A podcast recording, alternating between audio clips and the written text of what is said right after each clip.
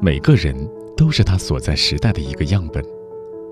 他的故事里印记着这个时代跳动的节奏。一个人，两个人，三个人，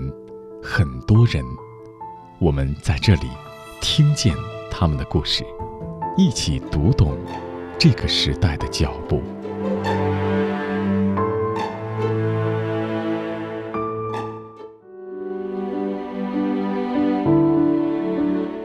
二零二零年一月，疫情来临。作为一家有六十多家线下门店的湖南米粉店霸蛮来说，这是一场不小的挑战。线下员工全员转战电商，联动头部主播李佳琦、罗永浩、薇娅做线上直播，同时也承诺绝不裁掉任何一个员工。如今，霸蛮迎来了百分之四百的线上销售增长。霸蛮背后的名字叫做张天一，这个九零后，北大法学硕士毕业，因为不同寻常的职业选择，上了新闻联播，也曾被总理接见。二零一九年，我们曾经听见霸满五周年时的张天一，今天让我们再一次听见他，感受二零二零年的微雨姬中的张天一。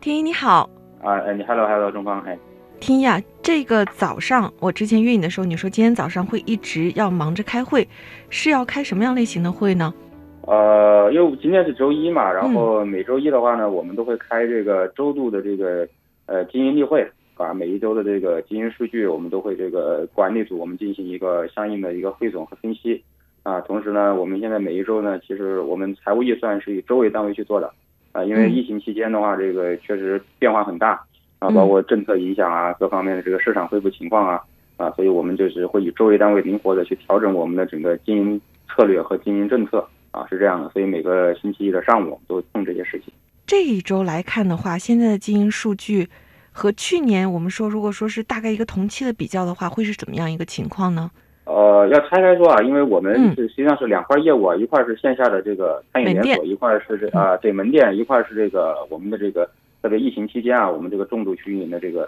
呃这个这个半成品电商业务。呃，那门店端呢，现在我们的恢复应该是恢复了一半。嗯。呃，前两个星期来看的话呢，呃，这个这个恢复已经开始放缓了。之前在三月的时候，其实那个恢复还是比较明显的。嗯。啊，因为复工啊，这个返返京人员啊，逐步的变多。啊，然后现在呢，其实我们感觉就是说，啊，这个这个可能呃，如果说北京的这个咱们的整个这个疫情的这个防控这个整个措施啊，还是这样一个状态的话，我估计我们可能也就是恢复一半的水平啊。然后呢，我们电商半成品业务这块呢，应该讲还是不错的，呃，跟疫情前期比的话，我们增长了这个应该是将近百分之四百啊，四倍。嗯，好，我们也拆开来说啊，就先说门店这一块的话，其实我挺好奇的，就是。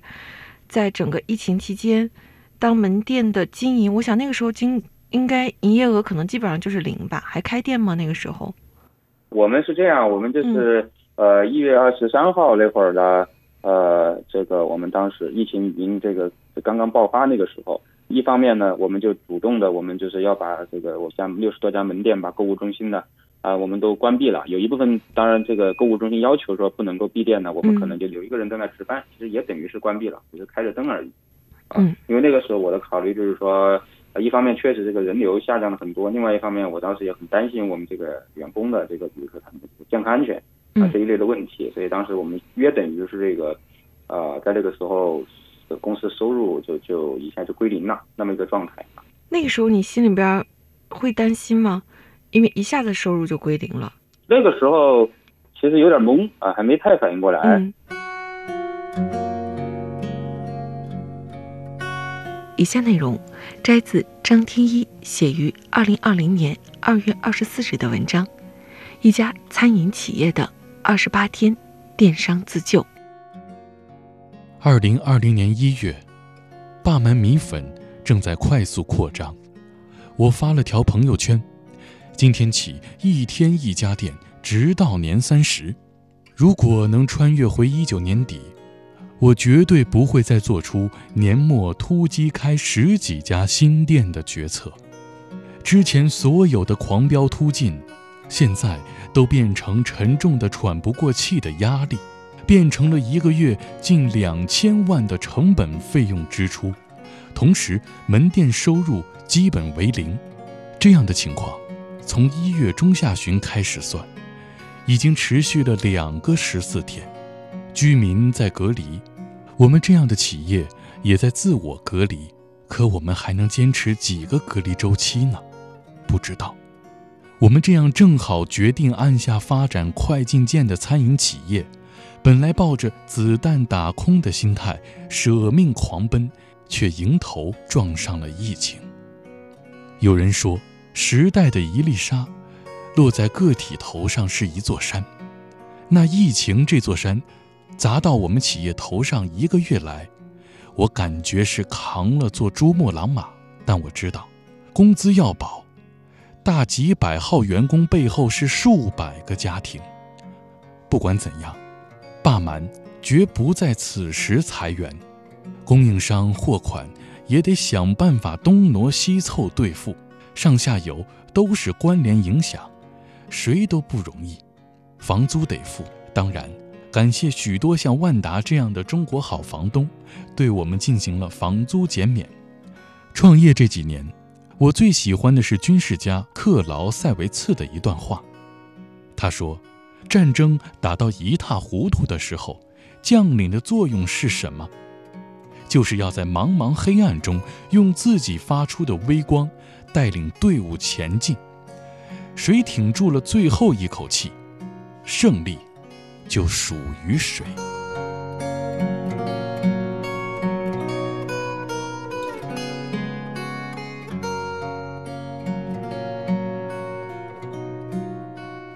然后呢，这个因为我那个应该今年是一月二十五号是过年嘛，嗯啊，我我那个时候我刚正好我就这个回老家，然后一看不行了，我是二十六号就是年初二我就杀回北京来了，啊，然后当时就是说，包括逐个的给我们的那个呃管理管理组啊去打电话，我们年初二也是紧急的去开会了。之前刚爆发的时候还有点不好意思嘛，大家都过春节啊，这个打电话就不太好意思，但是后来想想不行，因为。呃，我当时一看二月那个情况，呃，一月底那个情况，就是就是明显的这个人全没了，然后这个呃支出的话，一个月咱们咱们一个月这个成本费用啊，这个千万级的还是要的，啊，千万级，而且这个呃对，而且疫情当时一看你很明显是一个爆发的一个态势，也就是说这个事儿的影响，我们在一月底那会儿，我们判断可能说至少影响两个月，那个时候是这么看的啊，嗯，还不知道现在可能它有全球蔓延这个事儿还没想到，啊，那那其实要做一些应对的这个呃准备。呃，和相关的这个措施，嗯啊，其实我们做的第一件事情，可能还不是关于经营上的，啊，就是在一月底的那个二月初的时候，当时我们做的第一个事情，是我们内部呃每天啊，我们都启动叫这个围炉高管的围炉夜话，嗯，炉边谈话啊，就是这个是指围着手机吗？啊，对，就全员的我们都会做线上直播，就是每天我带头，我们会有一个这个主要的管理者出来跟我们几百个员工做一对多的这个沟通啊，就是这个呃，大家有任何问题都可以来来来随时来问我们的这个管理管理层啊，然后这个我们的这个我们关于公司的所有的这个我们的决策啊，我们要做的哪些事情啊，公司的这个经营情况啊，我们会直接向全员去做汇报啊，因为那个时候是人心比较惶惶的，一个是这个一线的这些我们的员工啊，都看伙伴都看得到。啊，这个这个这个肯定打击是很大了，是吧？嗯。另外一方面，其实那个时候大家刷朋友圈，其实可以看到很多这种，呃，比较悲观的新闻吧。啊，就是这个企业又倒闭了，那个企业又裁员了，就大家这个内心是很忐忑的，不知道这个，比如说那自己在的这个公司办完它会怎么样？嗯。啊，所以那个时候我就是觉得第一个反应是觉得这种全员的这种上下沟通这个事情是很重要的。啊，那个正好呢，我就当时看那个。呃，这个大萧条的时候，这个这个这个这个罗斯福他不是会有这个炉边谈话嘛？就每天通过广播跟这个老百姓去沟通。我觉得这个时候其实呃，我很重要是我们一线的这些伙伴知道说这个这个我们作为创始人啊、管理层在想什么啊。同时呢，我们在第一时间那个时候也跟明明确的告诉大家，就是我们做了一个呃，就是二月应该我记得很清楚，应该是二月十三号这天啊，我们就叫二幺三二幺三讲话。这个讲话的核心内容就是我们承诺啊，绝对不裁员。如果公司确实有困难呢，我们可能说奖金啊什么的，我们可以阶段性的这个去控制一下成本。嗯。但是呢，我们绝对不会不抛弃、不放弃任何一个我们的员工和伙伴，这样给大家吃一个这个定心丸。定心丸。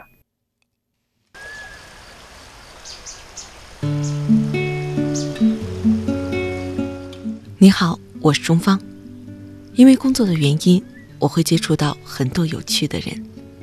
他们的人生经历各有不同，但他们都有梦，是这个时代中生命的舞者。我喜欢他们，想要把他们的故事讲给你听，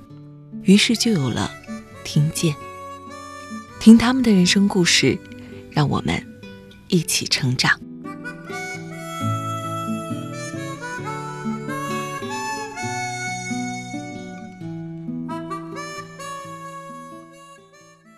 我看到后来，霸蛮从这个线下门店到电商的这个零售化方面，其实做了很多的动作。啊，对对对，呃，大概这个是在二月十五号左之前啊，因为我们之前呢就一直是有这个电商业务的啊啊，当然我们整个公司还是以线下连锁会为主，电商业务是我们的一个业务补充，主要就是销售我们这个半成品的湖南米粉啊，在天猫啊、京东啊各个电商平台上面。啊，疫情刚爆发的时候，那会儿刚好赶上春节嘛。啊，赶上春节的时候，其实这个工厂啊、物流啊，全部是停滞状态，啊，所以那个时候也干不了什么。但是，其实，在那个时候，我就开始思考，我觉得这个，呃，既然消费者这个都不外出就餐啊，都在家里面，其实这个，呃，这个饮食的需求就发生在家庭这个场景里面啊，那肯定这个就就不是说在购物中心或者在外部就餐的这个需求了。嗯。但是饭总是要吃的嘛，无非是在哪吃，这个需求不不会减少。所以这个这个到家或者通过电商的方式去做到家的这个这个吃饭，解决这个问题，它肯定也是一个新增需求啊。所以，但是因为之前那个。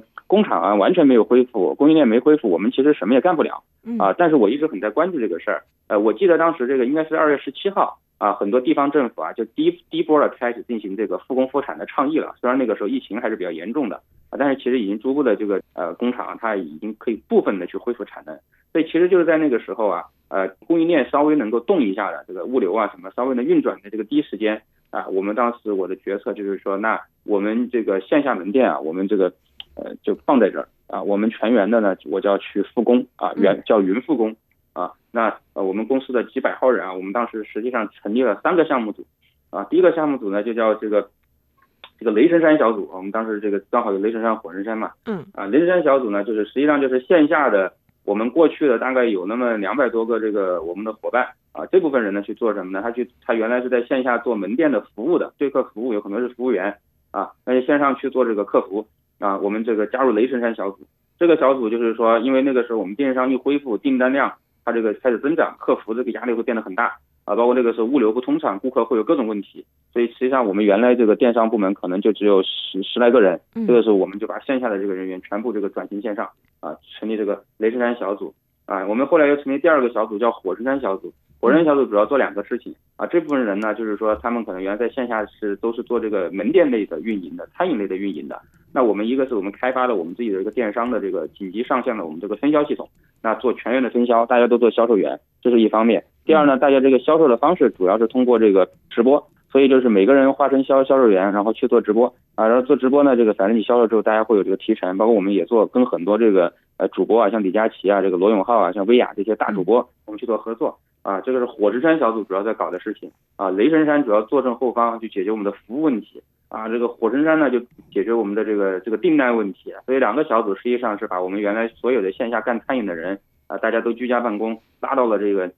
这个线上去握应我们的这个电商半成品的这个业务啊，再加上呢第三个小组叫做方舱项目组，搞什么呢？搞供应链啊，我我就是前端咱们的伙伴去冲啊，这个培训完了之后去做这个电商啊，做直播。我们在二三月份应该播了将近一千多场，就是有自己播的，有外部这个主播去播的啊，去做这个呃客服的接待啊，我自己就核心的去解决这个供应链的问题啊，就是因为其实在当时这个复工复产才是这个致命的一个问题，那那那个所以管它叫方舱是救命的，协调物流啊，去打电话去组织保证我们的供应链的通畅。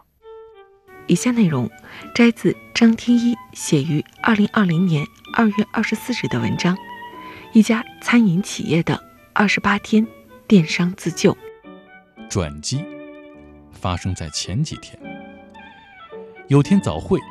我合伙人讨论到这样一件事：作为一家餐饮企业，我们之前一直都有电商业务，在天猫等电商渠道销售一些我们自己的半成品速食米粉。他那天突然发现，我们的后台数据有增长。于是，我们猛然反应过来，东方不亮，西方亮。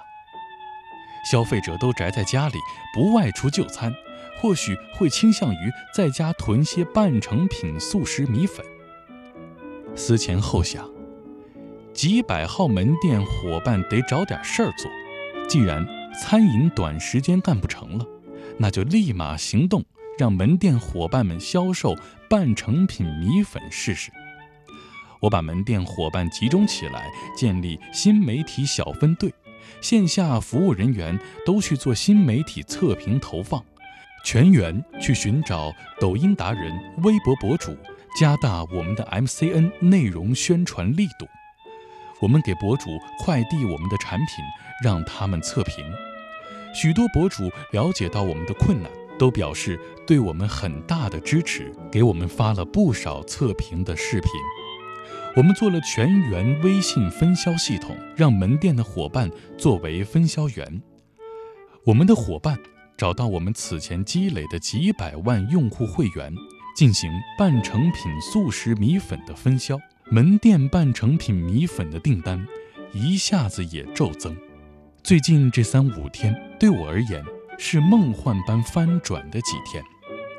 我们的半成品速食米粉在天猫等各个渠道上的销售增长了百分之三百，直接断货。电商爆了单，客服忙不过来，我就把我们之前在门店做服务的小伙伴集中起来，组成电商客服小分队。线下没服务做了，就转成线上客服。还得感谢我们的供应商。餐饮门店没有生意，不需要进货了，但是生产电商半成品速食米粉的需求，让供应商也有了大量电商业务的订单。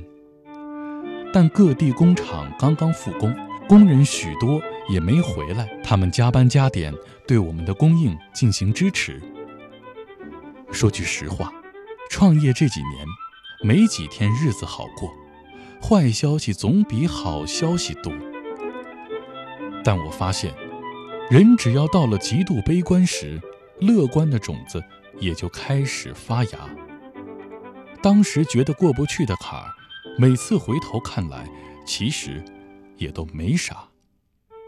有很多时候，也发现是自己吓自己。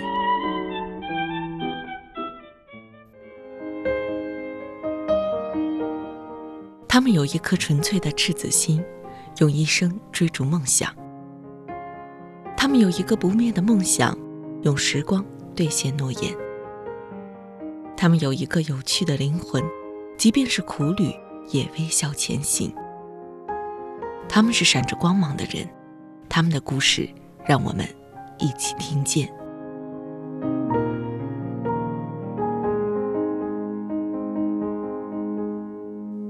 天一，我看到你一直都会有一个晨跑的习惯，每天跑十公里。我看到在疫情这个阶段，这件事情还在继续吗？我我在二三月份的话都在跑，但是那个时候跑的比较比较比较累啊，就是要戴口罩啊。但是确实那个时候要找一个这个这个解决解决这个情绪啊，要有出口啊。所以在疫情期间的话，我们也在跑啊，对。其实，在这个疫情期间，你的出口可能更多的是通过运动，或者是通过自己一些排解的方式。啊，对对对对对，就是要有个情绪这个出口嘛，啊，这个不然这个确实还是有点压力啊。对。所以说，从这次疫情里边，你会感受到什么呢？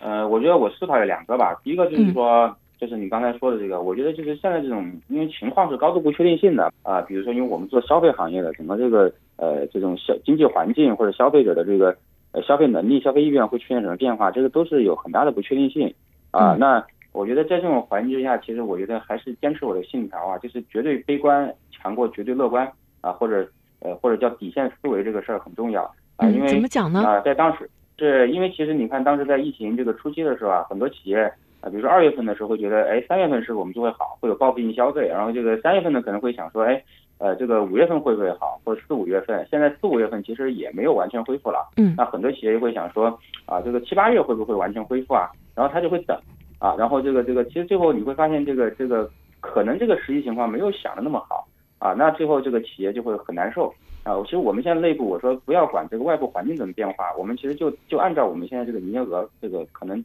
包括线下门店只能恢复一半。我们按这个，我们做财务预算，直接做是按照这个这种情况持续到十二月三十一号去做的。啊，当然，如果比我们预预预估的更好的，那是没有问题。但如果说这个实际上呢，它也恢复的较为缓慢呢，我们也能够应对啊。所以我觉得这种时候呢，就是呃，我就是觉得就是绝对悲观啊，就强过绝对的乐观啊，因为这就是底线思维嘛啊，你往坏了想。呃，然后第二个就是我觉得思考就是说啊，其实可能呃，这个就是疫情教育所有的创业公司啊，就是安全会比效率更重要。嗯啊，在这种不确定不确定性的环境中啊，你比如说呃，我们原来公司。对吧？我们只要账面有资金，我们会投入发展，是吧？因为这个钱趴在账上，你觉得这是效率不够高，或者企业发展效率偏低的表现。那这次疫情来之后，你发现如果账面上有一笔这个这个钱是很重要的，有这个流动的现金，是吧？啊，那第二，比如说原来我们这个找合作工厂、采购供应链啊，我们会说集采、集中采购，这个事是很好的。那这次疫情来了之后，你想，如果你是集中采购的话，你刚好那个所在地政府，比如说你的工厂全在湖北。是吧那你这次可能受影响就会非常大了，嗯啊，但如果说你你的供应链你是相对分散一些的啊，虽然你没有集中采购，可能这个成本上稍微会高一点啊，效率会低一点啊，但是呢，呃，你你比如说你分散在几个几处供应商，这个供应商他不能生产或者他物流做不了，你还有备份是吧？那其实这也是一个安全和效率的这种呃这种这种这种平衡，对吧？第三个你想就是说原来这个大家会说企业效率经营最高的方式其实就是。啊，你就专注去做好你你自己的一一一件事就好了，别别的事不要去做啊。包括就是很多这个餐饮企业，原来他是很抗拒这个外卖的，他觉得我把堂食做好就可以了，是吧？堂食的体验是最重要的。那这是你看这种单一的业务结构的公司，可能受的冲击是最大的，因为它瞬间这个堂食没人，它没有招，或者这个很多行业都是这样的。那相反，你发现这种，比如说它本来业务相对多元化一点的，结构相对会多一点的，比如有线上有线下的啊，或者。呃，这个有一定对冲关系的，它可能公司反而会好一些啊。所以其实我觉得，因为这种好，这个这个这次疫情，我觉得开启的可能是一个呃叫疫情时代吧，因为它这个后续的影响肯定还会持续相当长一段时间，经济上的、社会上的、大家心理上的。呃，那在这种环境之中的话，其实我觉得啊，在这种环境中创业的话，我觉得虽然创业者都是要追求效率最大化的，怎么把事情给做好啊，去创新，但是我觉得这种环境下，我觉得更多的要思考的是一个安全的问题。啊，甚至有有的是为了安全要牺牲掉一些效率。天一，你是一个九零后创业者，然后说起来年纪不大，但是大家应该从我们第一次采访到现在都感觉到你的非常的成熟。我所以想问你的是，你自己汲取自己思维和行动上的营养的方式会是什么呢？三种吧，我觉得就是，我觉得因为这个也是讲人的学习的方式啊。我我觉得第一个是自己向自己学习啊，我觉得最主要的方式是复盘。啊，这个就是这个这个不花大量的精力，我觉得人应该是做这种思考和总结了啊。我们公司里面也，我经常我很强调这个复盘文化啊，其实这是一个很重要的学习方式，对吧？因为你说这个你自己的这些经验你都不去总结、不去反思啊，你说你去听课，是吧？我觉得，对吧？那就是自己都不会不懂得向自己学习，你说向别人学习，你能学得多好？我觉得这个事儿是存疑的啊。所以这是我我认为我自己比较重要的一种方式啊。啊，第二种方式肯定就是说这个这个阅读了。阅读实际上就是去读别人反思的经验，因为书本这个出版物它都是这个系统性的思考才会形成出版物嘛。嗯。啊，所以相当于就是与与作者对话啊，这个阅读肯定是也是一种我认为自我提升的方式吧。啊，第三种就是说啊，跟别人这种交流了，是吧？啊，这个我我每我我我，当然疫情来了比较特殊啊，没疫正常的情况下，我每个星期是固定的，一个星期我会交流两个人，而最好是跟我不是一个行业的或者背景跟我完全不一样啊，这样就是有有助于一个多元视角的这种呃这种这种补充吧啊，我我觉得这可能是我就是我认为我自己去提升自己的一个主要的方式啊。所以你说的最后一个交流，就是要每一周交流两个不同行业的人，这个是你自己要求自己必须要去做的事情，对吗？啊，对对对，这个是固定的啊，就是这个，因为我觉得这个人的这个视角的多元化就是比较重要的。在这个疫情阶段，你读了什么样的东西让你觉得受益特别大呢？呃，就是在在这个疫情期间的话，呃，我觉得对我影响这个比较比较比较比较大的，实际上读的读的当时这个几本书里面哈，嗯，呃，我觉得其实我对我影响最大的那个呃一一本书啊，其实跟商业没什么关系。其实《三国演义》我读了一遍，啊，然后我当时我后来写了篇文章啊，我其实这里面给我印象最深的是曹操啊去打这个官渡之战，就是这是一个以少胜多的战役了。然后这个他一开始也是想速战速决的，啊，其实官渡战役是从春节一直打到了这个十将近十月份，啊曹操才这个这个打败了这个这个袁绍啊。我们因为详细没有时候很少去关注这个时间轴，啊，这过程中也是很多次想放弃，觉得干不下去，一会儿觉得这个会会情况会好，一会儿又发现没好，一会儿觉得干不下去了，一会儿又找了一些机会啊。所以我觉得这本书给我的这个启发，因为我读了一些更多的细节性的文，我这个就关于这个三国的一些官渡战役的一些事儿，我觉得这个跟创业是很像的。以下内容摘自张天一写于二零二零年四月十五日的文章《创业企业在官渡》。公元二零零年正月，曹操没过好春节，一场突如其来的袭击，搞得他焦头烂额。北方霸主袁绍突如其来南下过了黄河，打来了。曹操脑子活，认为袁绍斗争要速战速决，这样一季度胜利，二季度会报复性反弹。于是，他派了大将关羽、斩颜良、诛文丑，打得袁绍措手不及。万万没想到，袁绍军力雄厚，援军虽损大将，却未动筋骨。援军像病毒一样哗啦啦过了黄河，战斗一下拖到了二季度。曹操慌了阵脚，战争常态化，粮草跟不上，现金流将断，该如何是好？曹军这个二季度过得格外艰难。本来将士们以为战争会短期结束，一季度气势上佳。无奈都要养家糊口，企业文化不能当饭吃。到了四月份，逐渐开始有人离职逃亡，曹军前方少粮，工资发不出，士气低落，不知如何是好。更有一线将士不体谅领袖的难处，只看到降薪裁员，收入降低，房贷、车贷、消费贷、裸贷还不上。纷纷大骂，于是曹操丧失了和袁绍一战的信心，给办公室主任荀彧写信商量破产清算。荀彧脑子清楚，告诉曹操，反正这次官渡抗议已经半年，根本没有回旋余地，输了就回家种田，就是一口气的事儿。你再挺一会儿，成功就是熬出来的。危机，危机。危中有机，只要这把不下牌桌，最后就是赢家通吃，一把梭哈。曹操听了荀彧的鸡血，咬咬牙撑到了三季度。果然，事情有了转机。袁绍重要谋士许攸投奔了曹操。我觉得我我我觉得创业就是一个不断熬熬熬，然后熬到最后呢，可能会熬来一个转机啊，最后这个呃能能够获得这个胜利的这样的一个过程啊。所以这次这个疫情，我觉得是一个拼耐性的事儿吧。从创业者到这个工作的劳动者啊，都是这样啊。就因为疫情确实三个月了，人是很疲惫的，这个这个工生活也没有完全的恢复正常。这个时候，其实我觉得就靠大家有定力，你能耐得住。啊，然后按自己的节奏去做事情，不要有这种这种倦倦怠的情绪，然后咬咬牙就撑过去。我觉得这种积极的这种心态啊，是非常非常重要的。对我们今天的每一个人而言都是这样，对创业公司而言更是这样。那其实到节目的最后，来一点实际的吧，就是首先想请天一说一下半满米粉怎么好，然后第二个想请天一讲一下，现在如果我们要去购买半满米粉的话，需要去怎么去买就可以买到。